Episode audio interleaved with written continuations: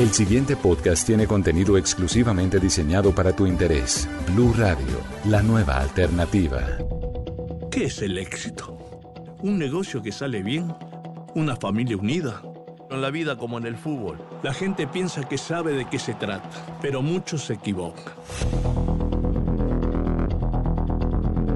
La palabra éxito se escribe en realidad con doble P, poder y platita. Hola a todos y bienvenidos a una emisión más de la Caja de los Cómics, el espacio de Blue Radio dedicado al cine, al cómic, al anime, a los videojuegos, a la fantasía, a los libros, a las series y a todos estos mundos fantásticos que nos sacan de la monotonía y que nos llevan a lugares donde todo es posible. Hoy vamos a hablar de corrupción y de fútbol.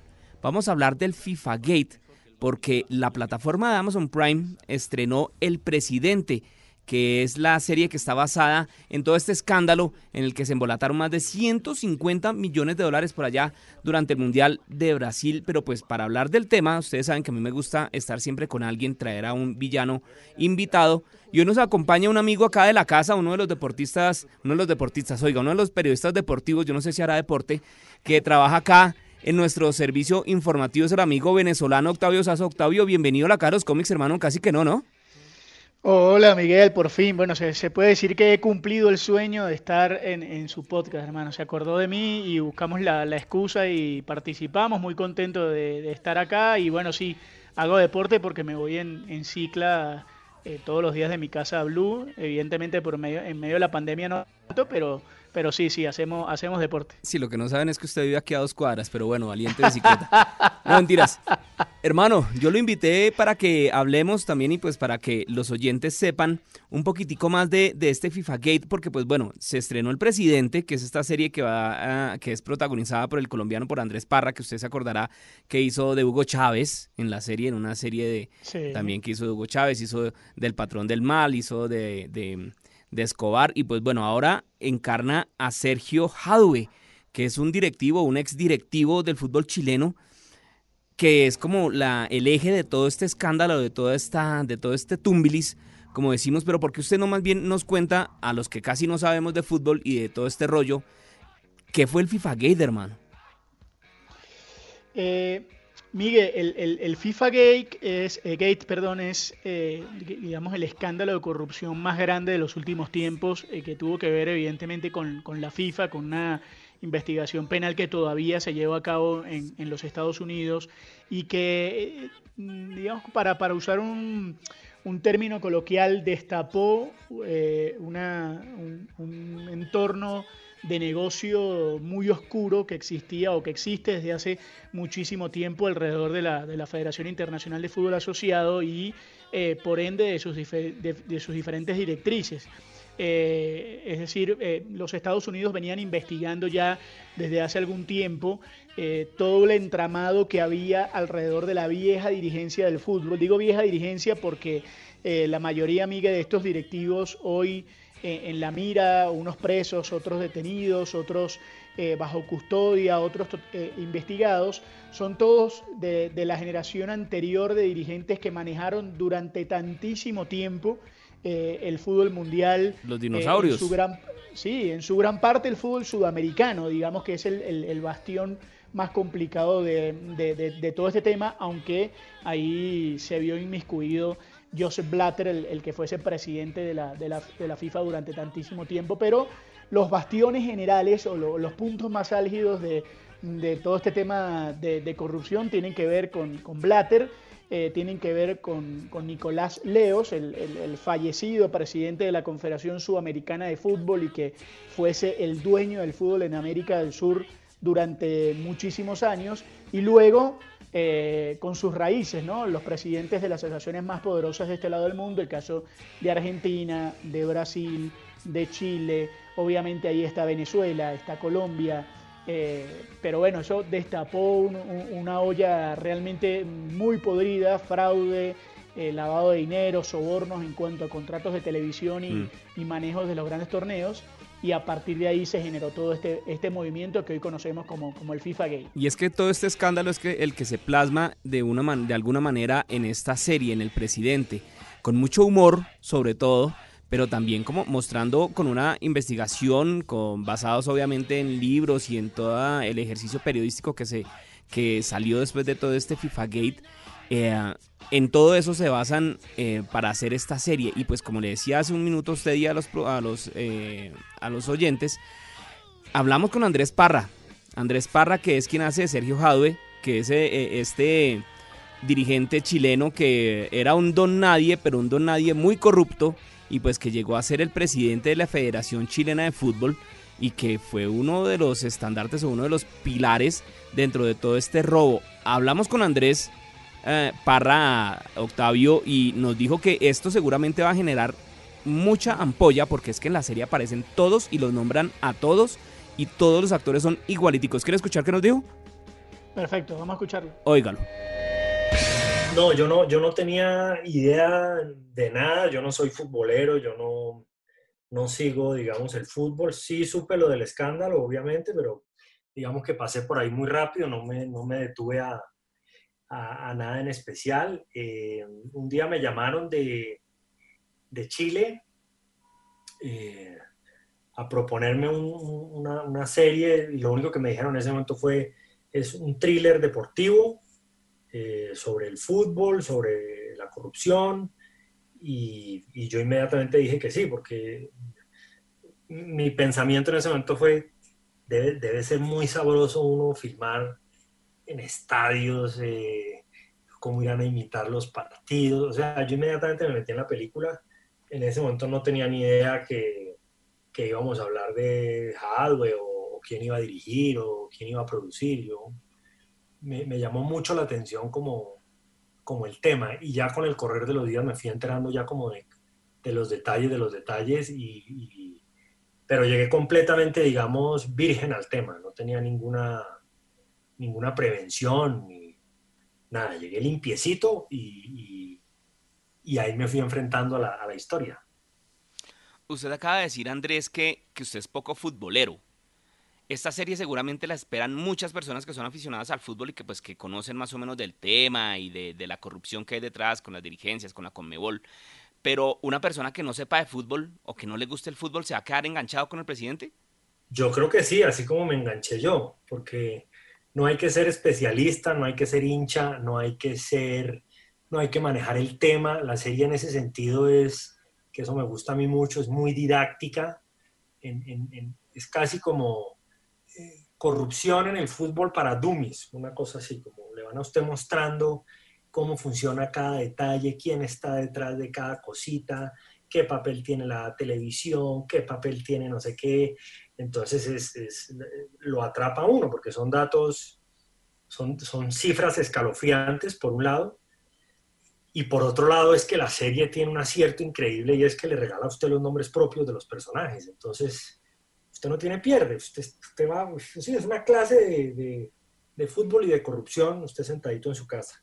Eh, y a eso súmele el tono satírico que tiene yo creo que la hace muy sabrosa de ver. No, no, no creo que se necesite ser hincha del fútbol. Creo que el fútbol es casi una excusa para, para mostrar todo lo otro. Bueno, y el que no es hincha de fútbol, ¿por qué no le cuenta Andrés usted quién es el señor Hadwe? ¿Quién es esta persona, Sergio Hadwe, que es el que a quien usted interpreta ahí dentro de la serie? El señor Hadwe es eh, un eh, ex dirigente de fútbol en Chile que era dirigente de un club en ese momento de, segunda división, que era el Club Unión La Calera, logra con su gestión pasar a primera división eh, y por cosas de la vida, este es un personaje que ha tenido, hay, una, hay una constante en él y es estar en el, en el momento justo, en, en el lugar justo por cosas de la vida que no tienen nada que ver con su trayectoria ni, su preparación, de la noche a la mañana literalmente se convierte en el presidente de la ANFP, es decir, de la Asociación Nacional de Fútbol de Chile, y empieza ahora sí a codearse con los peces grandes del fútbol. Y, en este codearse, pues también empieza a darse cuenta cómo funciona el negocio y cómo sí o sí él tiene que hacer parte de ese negocio. Eh, hasta que se les cae la estantería y, es uno de los tantos que cayó en el escándalo y que, que hoy en día está en Estados Unidos, eh, eh, pues presentándose ante la justicia. Para prepararlo, ¿usted de pronto tuvo cercanía con alguien o habló con alguien cercano a Hadwe o pudo hablar inclusive hasta con él o alguna cosa? No, yo nunca me acerco, eh, cuando hago personajes conocidos, nunca me acerco ni al personaje ni a la familia, eh, porque siento que ahí la, la, información está un, poco, está un poco parcializada. Trato de agarrarme de libros, trato de agarrarme de crónicas, de entrevistas, de, del trabajo periodístico, de periodistas muy serios que, que, se dedican a estas investigaciones y eso fue lo que yo hice. Realmente me, me agarré fue de las investigaciones y, y, y ya, pues obviamente de, de, tratar de, de, parecerme un poco al, al, al, tipo. Bueno, ya que lo dice usted, obviamente esto es con, con investigación y todos los documentos y toda la cosa, pero el presidente obviamente es una historia basada en... ¿Qué tanto hay de ficción y qué tanto habrá de, de verdad de lo que sucedió en la serie del presidente? Pues yo, yo, no, yo no soy el, más adecuado para contestarle eso porque, como le digo, yo no, no, no, no soy un conocedor profundo del tema. Pero comparando los guiones con, con, con, con los informes periodísticos y demás, si hay una, si hay un, si hay una, en ciertas partes hay mucha cercanía, en otras partes hay personajes también imaginarios, inventados. Yo creo que como todas las series eh, inspiradas, porque esto no es una bioserie, ni es un documental, eh, pues obviamente hay, hay, hay, cabida para, para, la, para la invención, ¿no? Sobre todo en invenciones que ayudan a la, al ritmo, más que todo al ritmo, al ritmo de la historia, digamos, al ritmo argumentativo. Entonces yo no, no, no puedo dar una cifra, o sea, no, no, no puedo decirle, no, es 80 tal y 20 tal. No, se mueve, se mueve entre los dos mundos de una manera muy orgánica. Y ya para terminar, Andrés, usted ahorita hablaba que esta serie se va de frente con nombres y los personajes son muy parecidos físicamente, es increíble. Luis Bedoya es igualito, Gondrona también es igualito. Eh, ¿Usted cree que eso va a pisar callos? ¿Usted cree que, que, la gente va a brincar? Yo creo, claro. Pues es que es que el, poder de, el poder de las series y el poder de los medios es muy fuerte. Y una cosa es cuando usted lee un informe o oye una noticia por radio, ya cuando usted le, le, le ponen la gente allá delante de su televisor, pues yo sí creo, yo creo que la serie va, va sí, yo sí creo, yo sí creo, ojalá. Bueno, ahí estaba Andrés Parra, Octavio y oyentes, y usted lo oyó, al man no le gusta mucho el fútbol, pues no es muy futbolero, como dice él, él mismo lo dice, pero pues sí, obviamente este proyecto le gustó mucho porque es mostrar más que todo la corrupción y no el mundo del fútbol. Claro, claro. Digamos, lo interesante de este, de este personaje, de Sergio Jadwe, eh, y, de todo lo que ha envuelto alrededor de, este tema que acaba de hacer Andrés Parra y que, y que representa, eh, digamos, el, tema de la corrupción. Eh, incluso en estos días, hace, hace algunos días, Miguel tuvo, tuvo problemas Sergio Jadwe en, en Miami eh, él está, digamos, protegido por, por, el FBI con todo el tema alrededor del, caso de corrupción y demás. Eh, pero el caso de, de es mucho más interesante porque Hadwe es quizás el, directivo más joven de, toda esa generación. Eh, es del año 79, es decir, es menor que yo incluso. Y, y, fue eh, presidente de, la Asociación del Fútbol Chileno fue vicepresidente de la Conmebol y, desde el 2015 está, digamos, radicado en los Estados Unidos porque eh, terminó, no voy a contar la historia para que la gente vea eh, eh, la serie, pero terminó involucrado de alguna manera con, el tema de la, del FIFA Gate en, en, algún momento colaborando también con la, con la justicia. Pero Hadwe representa o representaba en su momento una nueva idea de dirigentes y al final están todos involucrados en el mismo negocio. O sea, si uno, eh, Miguel, pudiese eh, hablar y, mostrar y, poder contar a la gente todo lo que hay alrededor de esto, estaríamos acá mucho rato. porque esto es una, digamos, un, negocio o una fortuna amasada desde los primeros años de Nicolás Leos como dirigente, que incluyeron a, dirigentes que hoy están, la mayoría de ellos que, ya fallecieron, como el caso de quizás el, la mano derecha de Nicolás Leos, que en su momento era Julio Grondona, que era el presidente del fútbol argentino.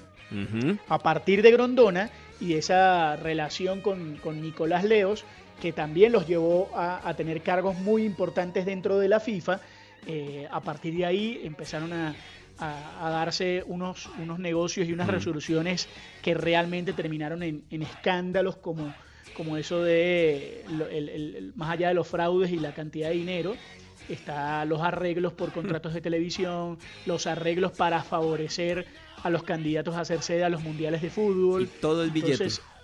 y todo eso, pero, pero estamos hablando además de cantidades eh, digamos, muy, pero muy, muy fuertes. No, no estamos hablando de eh, negocios pequeños. Acá eran negocios realmente. Mm. O sea, te estoy hablando de, de, vamos a, digamos, a poner un, ejemplo sin que sea la cifra real, pero te estoy hablando de que se reunían un par de dirigentes, sabían que, por ejemplo, no sé, vamos a suponer, eh, Rusia necesitaba apoyo para, para hacer la sede del Mundial de 2018, se reunían varios dirigentes que tenían poder de voto en esa decisión final y se ofrecían coimas estoy hablando de 10, 15 millones para ganar un voto. Y entonces te puedes imaginar lo que de ahí salía, ¿no? El poder que, que, también que permite eso, ¿no? O sea, el reconocimiento, el afán de, tener eh, poder y, e influencia en el mundo del fútbol. Y precisamente ese también es uno de los temas que se toca en la serie, Octavio, porque está el papel que hace Paulina Gaitán, que es una, una actriz mexicana. Ella hace de Nene, que es la esposa de Sergio Jadue y ella es como el motor, la persona que lo, lo impulsa a meterse en todo, en todo este mundo, diciéndole que él puede más, que él puede más, pero dejemos que sea Paulina, la misma Paulina, la que nos cuente de qué se trata su papel y quién es la nene. bueno, mi, personaje se llama María Inés Facuse, eh, mejor conocida como la nene. Eh, yo, yo, creo que Nene es una mujer fuerte, es una mujer eh, ambiciosa, es una mujer que tiene claro a dónde, a dónde quiere llegar y ellos, ellos son de un pueblito que se llama La Calera. Ella siempre ha tenido como esta aspiración de crecer y salir adelante. Entonces, como que utiliza y usa un poco a su marido para, para poder llegar hasta, hasta donde ella quiere llegar. Eh, ella sabe que es mucho más sencillo subir juntos a que subir sola entonces prefiere hacerlo como, un equipo, eh, ella obviamente haciendo y manipulando un poco y, diciéndole a su marido con quién hablar, con quién no, hacia dónde ir, hacia dónde regresarse. Entonces creo que eso los hace un equipo bastante fuerte y, va a ser muy interesante para, para el público poder ver este matrimonio bastante particular Sí, yo creo que particular es la palabra. Em, para, para crear el personaje, Paulina, usted pudo tener acceso de pronto a ella, habló con gente cercana a ella. Eh, ¿Cómo fue construir este personaje, esta mujer tan ambiciosa?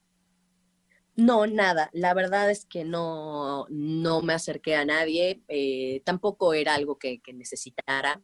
Eh, creo que uno como actor crea personajes, entonces más bien ese trabajo lo hicimos Andrés y yo de la mano, un poco como qué va a pasar nosotros en nuestro matrimonio y, cómo lo vamos a ir eh, desenvolviendo y resolviendo. Eh, era algo que platicábamos seguido para, poder llegar a, lo que ustedes ya verán próximamente en sus casas.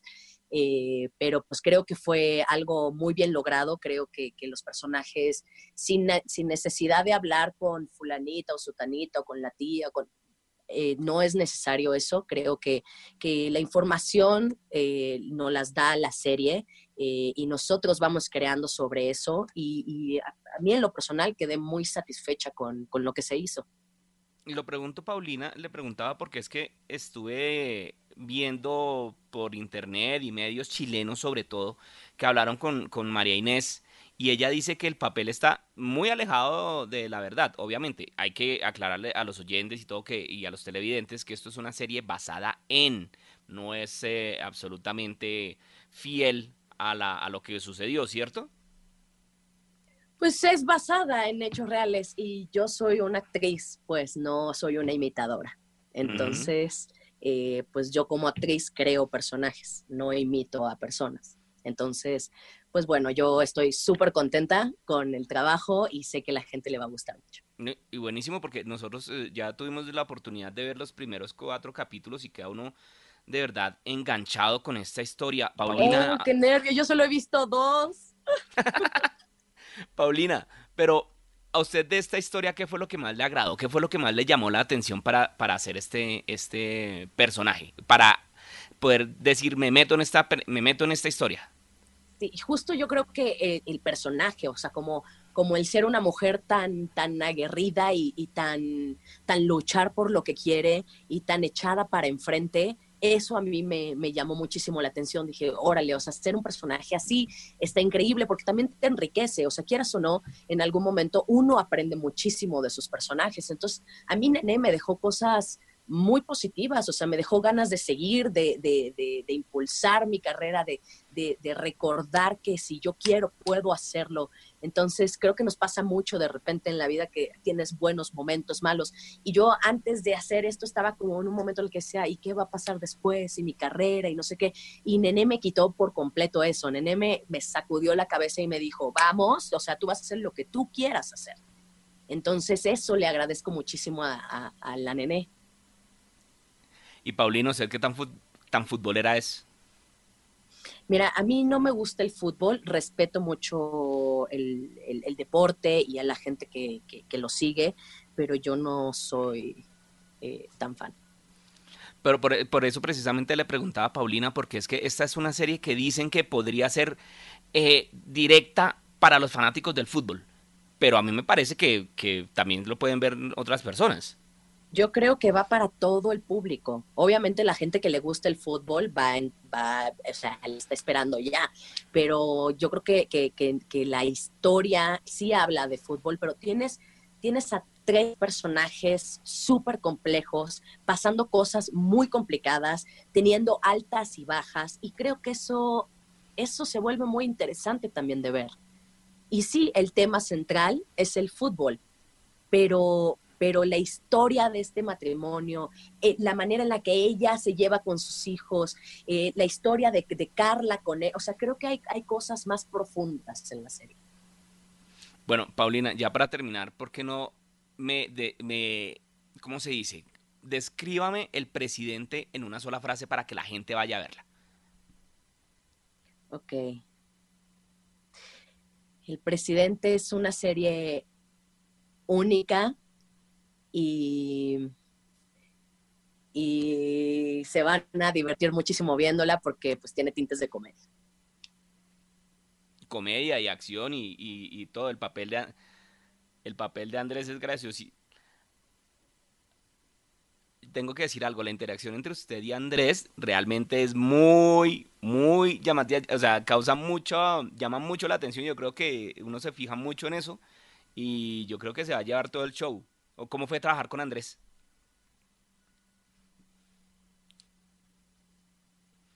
Sí, la verdad, hicimos un trabajo bastante, bastante de la mano, cosa que, agradezco muchísimo. Y bueno, Andrés es un excelente actor, entonces, pues yo lo único que hice fue ponerme flojita y dejarme ir con, con él, y creo que hicimos un excelente mancuerdo. Bueno, usted lo escuchó, Octavio. La cosa es poder tener poder dentro, imagínese tener poder dentro de la Conmebol, eso tenía que ser una cosa muy, muy fuerte. Mira, mira, Miguel, yo tuve una experiencia muy cercana con, con, los dirigentes de Conmebol porque yo trabajé durante alrededor de seis, ocho meses en la organización de prensa de la Copa América de Venezuela en 2007. Mm. Y después, bueno, cuando se acercó el tema de la Copa, me llegó una oferta de trabajo en un medio y me pareció mucho más interesante hacer la Copa desde un medio que desde la organización pero trabajé mucho tiempo en la estructuración de cómo se llevaba, o sea, era, era digamos, la mano derecha del que fue luego el jefe de medios y comunicación de la Copa. Y, y, me, y digamos, yo aquí no, te, no voy a contar cosas, obviamente, porque, porque hay mucha, ah. mucha cosa de trasfondo, pero, pero lo que te voy a contar es que lo más llamativo de los dirigentes era el poder. Eh, te estoy hablando de que eran personas, eh, Miguel, que llegaban a, a, los sitios totalmente convencidas de que cualquier cosa tenía un precio. Pero estoy hablando de cosas, desde cosas muy básicas como por ejemplo ir a un restaurante y cerrar el restaurante porque iban ellos, o eh, cosas agigantadas como por ejemplo un dirigente eh, muy importante en aquel momento en la, en la Confederación Sudamericana de Fútbol, que en una reunión con el presidente Hugo Chávez, eh, le, dijo al, presidente, uy, qué linda es la pizarra que usted le acaba de poner a, su estadio acá en Caracas. Y Chávez le dijo, sí, sí, buenísimo, la compramos en tal y tal sitio. Y el, y el dirigente le dijo, ¿usted quiere que Conmebol le apruebe todas las sedes? Y Chávez, bueno, sí, claro, yo quiero tener las, las ocho sedes. Y dijo, ¿y por qué no me manda una de esas pizarras a mi estadio que no tengo? Ah. Y, y, yo le aseguro que, que, sus sedes están listas. A la semana siguiente la, la pizarra estaba en el estadio y, el dirigente ayudó. ¿sí? Por, ahí va, por ahí van los temas de, de poder eh, y de unos dirigentes que manejaban todo de esa manera. Pero es que mire, lo que usted, esa anécdota que usted acaba de contar, que obviamente no le va a pedir que me diga cuál es el dirigente, después me lo dice por fuera de micrófonos. Em, ya, le dije, ya le dije el más grande que era Chávez. Pero mire, mire por ejemplo, todas estas anécdotas que son casi risibles, pero pues que de verdad ocurren y que de verdad por debajo de la mesa suceden la serie tiene mucho este tinte de comedia, de esas cosas que uno dice, uy, no puede ser imposible que uno se ríe, pero de verdad eh, sucedieron o, pueden suceder o, en este marco eh, existen. Y de precisamente ese es el, tono que le quiso dar el guionista de esta serie que se llama Armando Bo, Octavio y Oyentes, que es una persona que se ganó un Oscar por el guion de Birdman. ¿Usted se acuerda de esa película, la de Alfonso Cuarón? Sí, buenísima, claro. Buena, ¿no? O sea, casi nadie fue el encargado de, de, encargarse de esto y nos contó qué fue lo más difícil de adaptar esta historia o este escándalo a hacerlo serie. Escuchemos a, Armando Bo. La verdad es que era como una gran oportunidad para también contar un poco este escándalo de corrupción internacional, ¿no? Tan grande, de tantos países, esta especie de ONU de la corrupción. Eh, y la verdad es que, bueno, para mí como artista, sin duda era una oportunidad de contar, eh, de salir un poco, venía contando un poco más películas más art house, eh, más indie, y bueno, estaba buscando un poco esta oportunidad de contar algo internacional, de esta relevancia, de este tamaño productivo. Y bueno, y, creo que, el caso del FIFA 8 lo tenía todo, ¿no? Este tipo de mafia diferente que nunca habíamos visto y que de alguna manera eh, es una gran oportunidad un poco también para reírnos un poco del negocio del fútbol, ¿no? Es una especie de parodia, de sátira, de comedia, sobre este mundo y, bueno, y la verdad es que muy, muy contento con lo que, con lo que logramos. Creo que, estamos estrenando una serie de, un tamaño y, de una calidad audiovisual y de, relato muy interesante y que además tiene un punto de vista diferente, ¿no? O sea, que no es un típico caso de corrupción, sino que se está riendo un poco de ellos, ¿no? Sí, es, eh, eh, tiene como su, su, tono de parodia, tiene obviamente una historia con mucha comedia y eso la hace también muy agradable, pero yo tenía una pregunta, ¿qué el televidente que la vea, qué puede esperar? ¿Cuánto de eso puede ser de verdad como sucedió? Obviamente eso es una serie basada en. ¿Qué tanto hay de verdad en toda esta serie?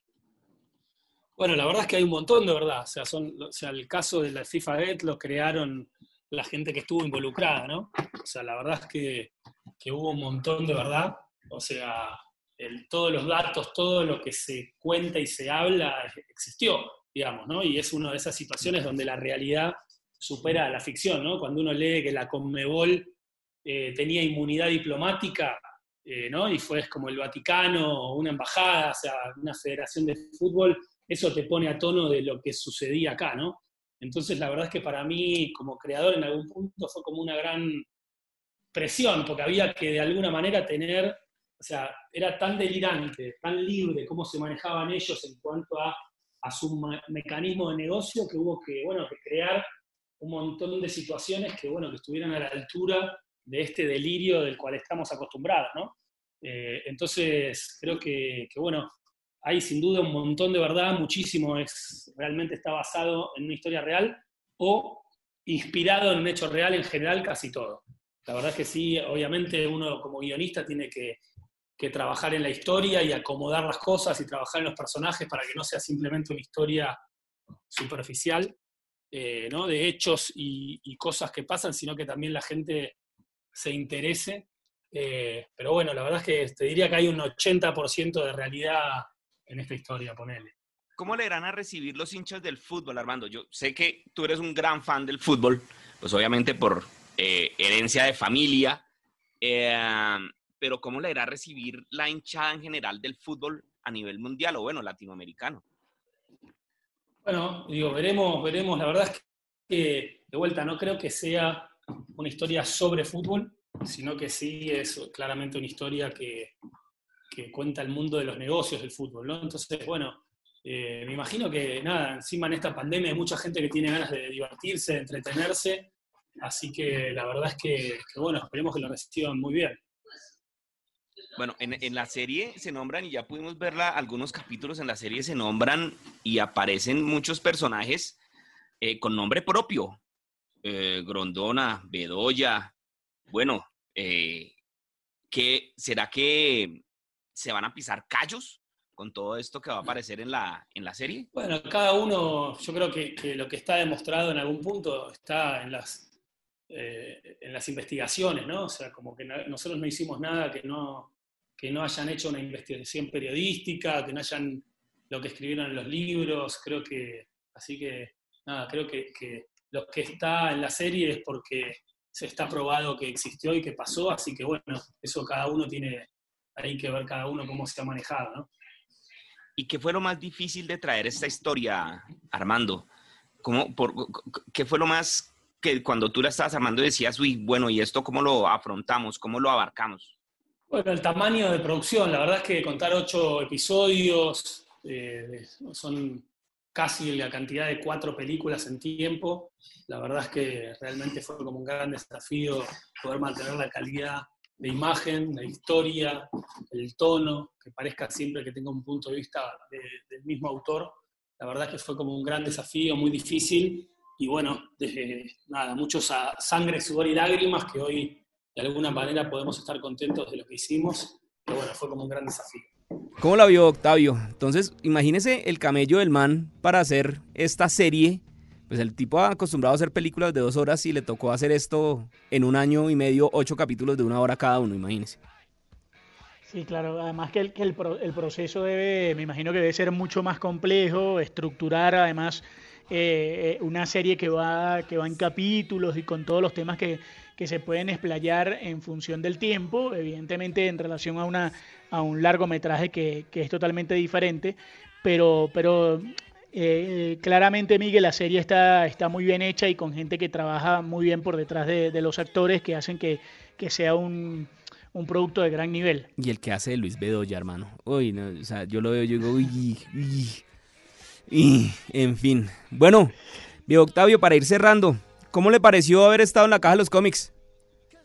No, muy bueno. Espero que, me invite más seguido para que sigamos hablando de, películas, de, todo lo que usted habla en su, en su podcast, que, es realmente muy emocionante. Así que espero que le haya gustado y que me invite nuevamente. Hermano, por acá usted sabe que no es sino que diga de qué, me, de qué, de qué quiere que hablemos y lo hablamos sin problema, que este es el espacio precisamente para eso, para hablar de todo lo que más nos gusta para hablar de todas estas cosas que de verdad nos sacan como de, lo que está pasando alrededor del mundo y pues que nos, nos hace como olvidar un poquitico todo, todo lo que sucede en este mundo como tan loco que se está viviendo actualmente. Pues bueno, este es un podcast, seguramente cuando lo escuchen ya habrá pasado la pandemia o seguramente la habrán extendido más meses, años, no lo sabemos, pero bueno, no importa, lo importante es que estamos acá y que vamos a seguir sobreviviendo. Octavio, entonces, ¿qué? De sus redes sociales y, para, para irnos despidiendo.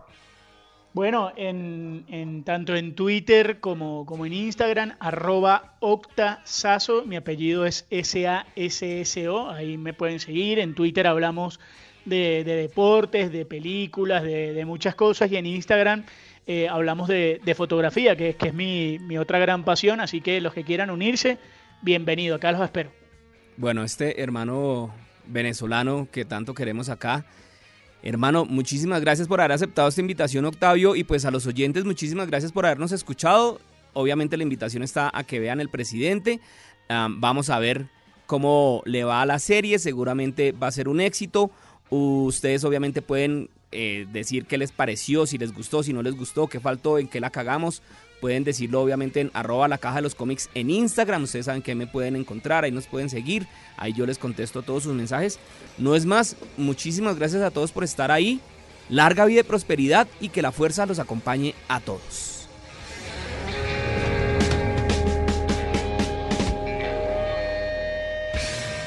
Para más contenido sobre este tema y otros de tu interés, visítanos en www.bluradio.com. Blu Radio, la nueva alternativa.